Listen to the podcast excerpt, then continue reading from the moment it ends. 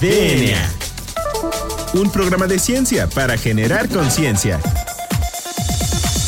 Con sus científicos favoritos, J.C. Gómez y Nadia Rivero. DNA. Hola, hola, hola. Bienvenidos a una edición más de este su programa favorito sobre divulgación de la ciencia, DNA. Yo soy la doctora Nadia Rivero y me acompaña como todos los jueves el famosísimo doctor Juan Carlos Gómez Berján. Juan Carlos, muy buenas tardes. ¿Cómo estás? ¿Por qué no le platicas a nuestro auditorio qué les tenemos preparado el día de hoy? Pues eh, muy feliz, eh, sobre todo por los invitados que tenemos. Es la segunda parte de este, de este programa especial de vacunas que creemos que es muy importante. Y estamos, estamos platicando con los doctores eh, Rodrigo Romero Feregrino y el doctor Benjamín Madrigal Alonso de la Asociación Mexicana de Vacunología. Entonces, eh, doctores, pues bienvenidos otra vez al programa. Muchas, gracias, por, su tiempo. Y pues vamos a entrar en, materia porque, bueno, tenemos muchas preguntas que hicimos a nuestro auditorio y que queríamos que nos ayudaran a contestar dudas, sobre todo de, eh, las vacunas para COVID. Entonces, ¿cuál es la situación de las vacunas primero, eh, ante el COVID eh, actual y eh, cuál es la situación más o menos en México. Bueno, hay, hay que tomar en cuenta varios puntos ahí. Hablar de las vacunas anti-COVID implica ver lo que se está haciendo en todo el mundo. Si hablamos de cuántas vacunas se están desarrollando, aunque sea en fases preclínicas 1, 2 o algunas de las tres, estamos hablando de más de 200 vacunas ya a nivel mundial. Grandes equipos de investigación están desarrollándolas. Eso es lo que se pretende.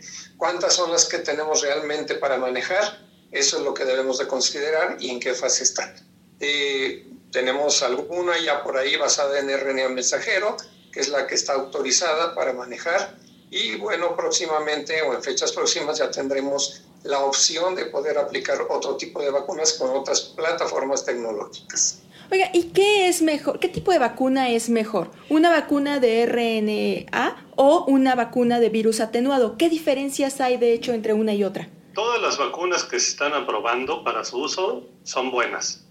Se está demostrando que protegen contra el COVID-19. Yo lo que les recomiendo a todos es aplíquense la vacuna cuando tengan oportunidad, la que tengan en el momento. De las que ya están aprobadas. Hasta el 11 de febrero hay aprobadas en México para su uso cinco vacunas. Entonces, de estas cinco, las que vayan llegando y tengan la oportunidad, aplíquense. Muy bien, pues entonces vamos a dar paso a las preguntas que nos envió nuestro auditorio para que eh, pues nuestro auditorio también tenga, eh, en general el público tenga idea y son preguntas que están en todos lados. Entonces, bueno, la primera sería en ese mismo eh, contexto, ¿por qué es tan variado? Nos preguntan, ¿por qué es tan variado el porcentaje de efectividad en la vacuna del COVID? Y si este porcentaje de efectividad es parecido en otras vacunas para otras enfermedades. La efectividad de una vacuna se determina desde el momento en que están en las fases de investigación. Sobre todo la fase 3 es la que establece bien qué porcentaje de la población queda protegido. Y hay que remarcar esto. Precisamente esa es la base de la aplicación de una o de dos dosis de vacuna. Hay vacunas eh, que se manejan hasta tres o cuatro o cinco dosis, dependiendo de cuál sea. Si lo viéramos así, la vacuna pentavalente o hexavalente se aplica dos, cuatro, seis meses, 24 meses y cuatro años de edad. Es decir, no es una sola dosis la que se debe de aplicar, lo que conlleva a incrementar el porcentaje de eficacia de esta vacuna. Estas vacunas que se manejan anti-COVID vienen sobre esa misma base, ¿no? De que si yo aplico una dosis, tengo un X porcentaje de, efectividad y si aplico dos dosis, eh, me incrementa esta protección para la población. Y, sobre esto, se ha mencionado mucho que, bueno, una vez que se aplica la, la, vacuna, puede que sí desarrolle uno la infección eh, eh, causada por el SARS-CoV-2. Entonces, ¿qué significa que de poquito o que no sea tan grave? Pues hoy hay una gran diferencia en que te dé y te mueras o en que te dé como una catarro y se te quite a los cinco días. Esa es una gran diferencia y lo conocemos muy bien en otra vacuna que se utiliza mucho, que es la vacuna de influenza. Esa vacuna también sucede algo parecido. Algunas personas va a ser que no les dé, pero otras personas va a ser que les dé una enfermedad leve. Entonces, sí, a lo mejor me puede dar, pero me va a dar algo leve que no se va a complicar y mejor que no va a hacer que alguien fallezca. Entonces, solo eso cambiaría completamente esta pandemia. Otra pregunta, bueno, que nos hacen igual es la mismo, eh, eh, muy, es muy citada. La efectividad, el porcentaje de efectividad, eh, por ejemplo, en la vacuna contra el cólera o la vacuna contra la viruela, es parecida o tiene también es bajo o es alto o qué porcentaje tiene. La efectividad de, de cualquiera es, hay que notar que una vacuna se aplica, uno, para evitar completamente la enfermedad. Dos, si no la evita, cuando menos evita que la gente muera o se complique por esta enfermedad. Y tres, hay un pequeño porcentaje en cualquier vacuna, porque no hay vacuna perfecta, un pequeño porcentaje que puede tener la enfermedad a pesar de haber recibido las dosis adecuadas. Esto aplica para cualquier vacuna, no es el día de hoy lo que se ha manejado, vacunas específicamente para malaria, vacunas para cólera, vacunas contra ébola, se han estado haciendo ensayos. Estas investigaciones al respecto conllevan al hecho de que si no protege a un porcentaje muy decente, muy adecuado de la población, la vacuna tiene que seguir desarrollándose para avanzar en esta eficacia. Muy bien. Y por ejemplo, si una, si una persona ya recibió la vacuna, esta vacuna le va a, esta inmunidad que le va a conferir la vacuna va a impedir que sea eh, portador del COVID o también puede ser portador del COVID y puede contagiar a más personas. Si una persona se vacuna, sí puede tener el virus y regalárselo a otras personas, transmitirlo. Por eso es muy importante que, aunque estemos vacunados, sigamos usando el cubrebocas, sigamos haciendo las medidas de higiene y de distanciamiento social hasta que se disminuya la transmisión del virus. Vamos a poder dejar de hacer esto. Entonces, que yo esté vacunado o que alguien esté vacunado no hace que dejemos de hacer estas, estas medidas. Porque sí, como decíamos, algunos podrán enfermar leve, pero lo pueden contagiar. Entonces, va a haber algunas vacunas y vamos a seguir viendo esto en las siguientes semanas que van a disminuir el contagio, otras que no. Eso no lo sabemos todavía al 100% de todas las vacunas porque seguimos viendo esos datos. Eh, otra pregunta que nos hacen, y creo que es bastante este, frecuente. frecuente, es eh, ¿hasta cuándo son vigentes la, eh, las vacunas? Es decir, yo voy, me administro, me administran las dos dosis, y hasta cuándo es vigente la inmunidad, o hasta cuándo estoy seguro de que estoy inmune a, a, la enfermedad. Esto es una de las cosas precisamente que entran en esa fase 4, no tan declarada si yo aplico la vacuna y hasta este momento los individuos investigados que participaron como voluntarios en la aplicación de otras fases están siendo evaluados todavía. Están viendo hasta cuánto tiempo puede manejarse el concepto de protección de la vacuna. Otros ejemplos de vacunas hablan de 10 años, otros hablan de 20 años, otros de 30 años, dependiendo de, la población, dependiendo de, del tipo de vacuna. Para esta vacuna aún hay respuestas que quedan pendientes, pero de que es una vacuna efectiva o vacunas efectivas las que se están manejando, eso es innegable. Tenemos que seguir evaluando ellas a ver hasta cuánto tiempo más. Es decir, si a mí me dicen que cada 10 años me tengo que vacunar, lo haré. ¿Por qué? Porque quiero protegerme. Ok, y, creo que la siguiente pregunta va de la mano con, esta. Y aquí preguntan si en el caso de las vacunas de dos dosis eh, puede haber un contagio por COVID una vez que se aplicó la primera dosis y todavía no se ha aplicado la segunda. Vamos a responder aquí dos preguntas. Una es que yo me pongo la vacuna o alguien se pone la vacuna y va a tardar en hacerse la protección entre 7 a 14 días. Entonces, si durante este tiempo yo tengo contacto con el virus o ya lo traía antes de que me vacunaran, me puedo enfermar, porque todavía no tengo la protección adecuada para que se prevenga la enfermedad. Y luego, entre dosis, por decir, en una de las vacunas, sabemos que con una dosis se da una protección de más o menos del 50% y con las dos ya se llega al 95%. Entonces, entre este tiempo, sí se tiene riesgo de poderse enfermar. Y, bueno, una última pregunta de esta primera sección. ¿Por qué se está insistiendo en la vacunación de eh, personas mayores de 18 años y no tanto en la infantil? Las edades de aplicación y precisamente los protocolos conllevan eh, la protección sobre todo de la infancia. Hay que tomarlo en cuenta. ¿eh? ¿Por qué? Porque el niño, eh, hablamos de menores de 18 años, el niño responde diferente tal vez. Y hay grupos poblacionales que también responden inadecuadamente a, la, a cualquier vacuna. Hablamos de vacunas de mayores de 50 años, vacunas de mayores de 60 años, sobre la, fase, la, la, la base de, de que su organismo no responde ya de manera adecuada. Por eso los protocolos inician con grupos de edad bien establecidos, mayores de 16 años algunos, mayores de 18 años otros. Muy bien, pues eh, yo creo que vamos a dejar hasta aquí con esta ronda de preguntas. Y eh, en la siguiente sección seguimos platicando un poquito de eh, las preguntas que nos hicieron nuestro auditorio. Nadia, ¿por qué no le recuerdas a nuestro auditorio las redes sociales? Claro que sí, Juan Carlos. Bueno, pues a todo nuestro auditorio que nos escucha, no olvide seguirnos en nuestras redes sociales. Nos puede encontrar en Instagram como arroba DNAImer, en Twitter como ImerDNA y en Facebook como ScienceSox. No se despeguen, ya regresamos. Esto es DNA.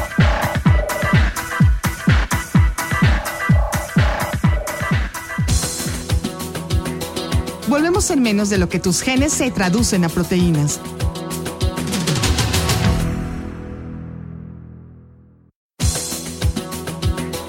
Ya recargamos ATP. Continuamos.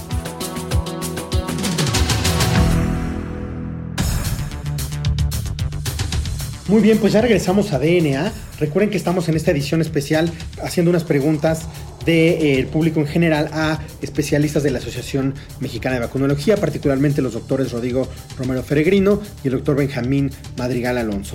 Entonces, doctor, eh, teníamos la, duda, o bueno, no teníamos, la, gente, el autor tiene la duda, ¿qué tanto cambia si ya me vacunaron eh, de una primera dosis y pasaron más de 21 días? ¿Qué tanto cambia eh, la efectividad? Y en ese mismo contexto, ¿qué tan riesgoso es que se combinen tanto dosis como eh, vacunas. Es decir, me vacunaron primero con Pfizer y ahora me vacunan con Sputnik 5. ¿Cuál es el riesgo de que pase eso? La realidad es que no lo sabemos. Tenemos que esperar a estudios donde se combinen las vacunas para saber si siguen teniendo eficacia o no. La recomendación hasta este momento es seguir los esquemas establecidos. Algunos son de 0, 21 días, otros de 0, 28, otros van a ser de 0 y 14 días. Empezar con una vacuna y terminar con la misma vacuna.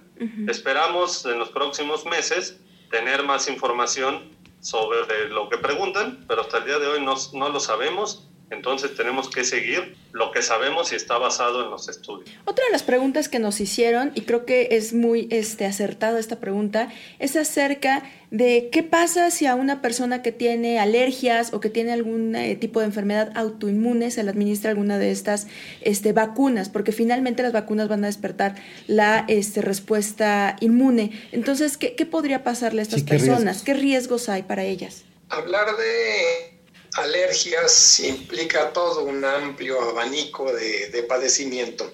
Desde el simple hecho de tener una urticaria por contacto con alguna sustancia, eso ya es una alergia. Tener rinitis alérgica también. Son enfermedades alérgicas leves. Lo que sí se debe de considerar es el hecho de, a la hora de aplicar cualquier vacuna, la situación de no haber tenido una reacción anafiláctica grave. Es decir, una alergia que me llevó al hospital. Si la alergia me llevó al hospital, debo de ver qué es y que no esté contenido lo que me causó la alergia en la vacuna. Ante este grupo de personas, si se llega a presentar, obviamente debemos de considerar la situación de que si se aplica la vacuna, tiene que ser supervisado. Precisamente, cualquier persona que maneje vacuna, aplica la vacuna y observa durante un tiempo que va entre 15 y 30 minutos al paciente que se le aplicó la vacuna. Esto es por la seguridad. Si ya no sucedió nada en esos 30 primeros minutos, es muy poco probable que eh, algo suceda con esta persona. Otra de las preguntas que nos hacen, y creo que eh, es bastante eh, acertada, es, ¿cuál, yo soy un adulto mayor, ¿cuánto riesgo corro de enfermarme si voy a vacunarme en el proceso de o de tener alguna eh, reacción adversa a, el, eh, a, la vacuna. El riesgo de enfermarse es el mismo o menor de ir al súper. Le puedo decir que menor porque se van a usar más medidas, se utilizan más medidas para evitar la transmisión. Entonces, si se hacen todas las medidas adecuadas, el uso de cubrebocas, el lavado de manos, el distanciamiento social, pues se disminuye mucho el riesgo. Y el riesgo de tener una reacción anafiláctica, como dice el doctor, lo observado ahorita en las vacunas que ya se utilizaron por millones es entre 5 a 11 personas les da una reacción anafiláctica por cada millón de vacunas aplicadas. O sea, si se dan cuenta, es pequeñísimo, es mucho menor que el número de personas que les pica una abeja y tienen una reacción anafiláctica, o que comen este, mariscos y les da una reacción, etcétera, etcétera. Entonces, no le tengan miedo a eso. Lo que tenemos que tener claro es que cualquier sustancia que utilicemos, tenemos riesgo de tener una reacción. Lo que se ha visto con estas es que el riesgo es muy bajo. Hay otro, otro punto al respecto. Mucha gente pregunta, ¿me va a dar el COVID o la COVID en función de que me aplicaron la vacuna? No, no, eso no tiene nada que ver, cuando menos de las vacunas que manejamos en esto, no tiene nada que ver con el virus. Es decir, el cuerpo va a responder produciendo una proteína del virus que es la que entra en contacto con nuestras células. Y esto es algo muy propio de cada vacuna, esas ya son cuestiones técnicas. Sin embargo, el virus no se maneja en el organismo por en ningún momento. Es decir, la tecnología está tan avanzada que le pongo un pie del virus únicamente al organismo para que produzca anticuerpos. Nunca le va a dar COVID, pero sí va a tener potencialmente eventos adversos, dolor de cabeza, algo de fiebre, fatiga, se va a sentir un poco mal. Sin embargo, de esto a tener la enfermedad y terminar en un hospital con un respirador, yo creo que no hay que marcar esa, hay que marcar más bien esa gran diferencia. Claro que sí. Otra duda es acerca de la interacción que puede surgir entre aplicarse la vacuna, estar consumiendo algún tipo de medicamentos o incluso consumir alcohol. ¿Hay alguna contraindicación? Hasta este momento no hay ninguna contraindicación de, este tipo. Eh, y una de las preguntas que nos hacen, y creo que bueno, es la pregunta que nos hacemos todos, es que eh, si, si, ustedes creen o tienen alguna estimación si eh, que la, toda la población va a estar vacunada eh, o que empiece a bajar el, contagio este, por, la, por la vacunación. Incluyanme dentro de los que preguntan eso. Dependiendo de la disponibilidad de las vacunas que tengamos y la aplicación masiva que se logre hacer, pues realmente vamos a saber hasta qué momento llegamos a una cobertura alta, que no sabemos exactamente cuánto, pero se calcula que tiene que ser del 90% para que se deje de para que deje de circular el virus. Entonces, también tenemos esa pregunta. Ok, bueno, aquí tengo una pregunta que es muy puntual y es ¿por qué se ha dado el caso de que personas en España que ya fueron este, vacunadas se murieron? ¿Murieron secundario a la vacuna o murieron secundario a la enfermedad? Al aplicar. Ajá. Mencionan que fue al aplicarse la vacuna. Habría que considerarlo como lo que llamamos ESAVI, o sea, evento supuestamente asociado a vacunación e inmunización. Es, es una persona que tiene obviamente que entrar en un protocolo de evaluación para determinar si fue o no realmente asociado a la vacuna. Al aplicarla a grandes cantidades de personas, pues también va a suceder que estas personas, una pasó la calle y la atropellaron. Entonces, pues puede suceder que puedan tener otra enfermedad que le iba a suceder de todos modos o que les dio un infarto, fallecieron por algún problema de alguna enfermedad que ya traían. O sea, al usarlo de manera masiva, también vamos a ver esas coincidencias con otras situaciones que normalmente pasan. Pero, como dice el doctor, todo esto se estudia y se revisa para ver si tuvo que ver con la vacunación o no, de esta y de todas las vacunas. Y la gran mayoría de los conclusiones es que no tuvo que ver. Muy bien, pues eh, me parece que hasta ahí son eh, alguna una parte de las, de las preguntas. La última que, que, nos hacen, a lo menos que yo tengo aquí, es que, ¿qué va a pasar si yo soy de ese porcentaje de la población a la que no le hizo efecto la vacuna? Tiene que establecerse precisamente esa respuesta de anticuerpos, aunque la inmunidad celular normalmente no la medimos. Si fuera alguna persona que no desarrolla anticuerpos y lo demuestra por esta vía, pues tal vez tuviera que buscar otra alternativa de vacunación. Y lo que es muy importante es que entre más personas nos vacunemos, si hay una que otra que no tuvo respuesta, si está alrededor de personas que ya se vacunaron, pues va a tener menor riesgo de vacunar, de enfermarse. Entonces, la vacunación no solo nos protege a nosotros, sino también protege a los que están alrededor de nosotros. Esa pregunta que yo creo que es muy importante hacer énfasis es si estas vacunas de mRNA van a afectar nuestros genes, es decir, nos van a transformar en mutantes, va a afectar nuestro genoma. ¿Esto es cierto? Precisamente el desconocimiento en la tecnología para la elaboración de esa vacuna conlleva este tipo de, creencia falsa completamente.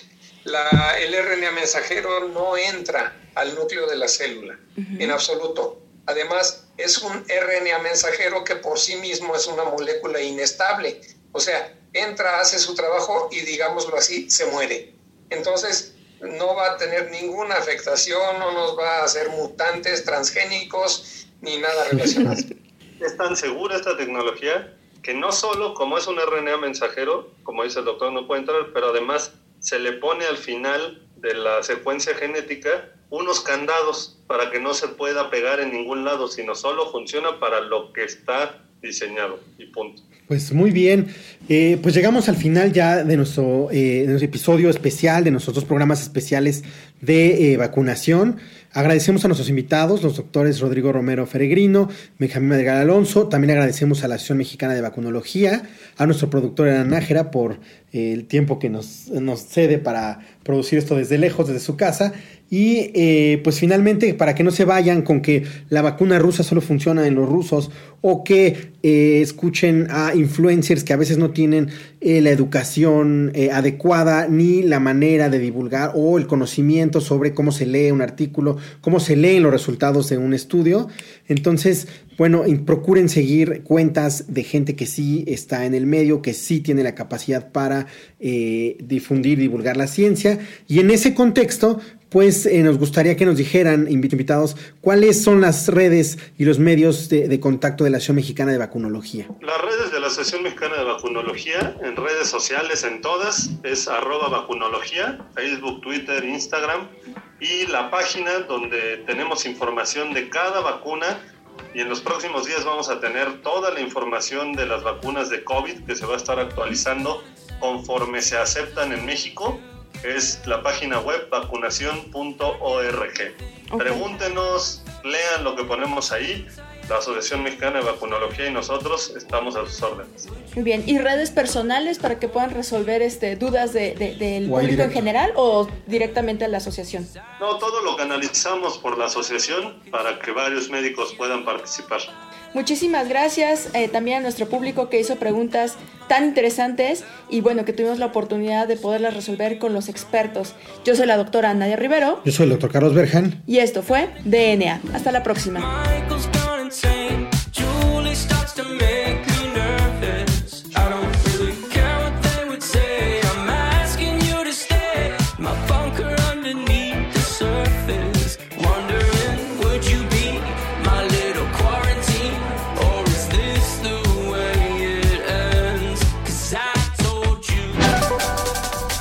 DNA.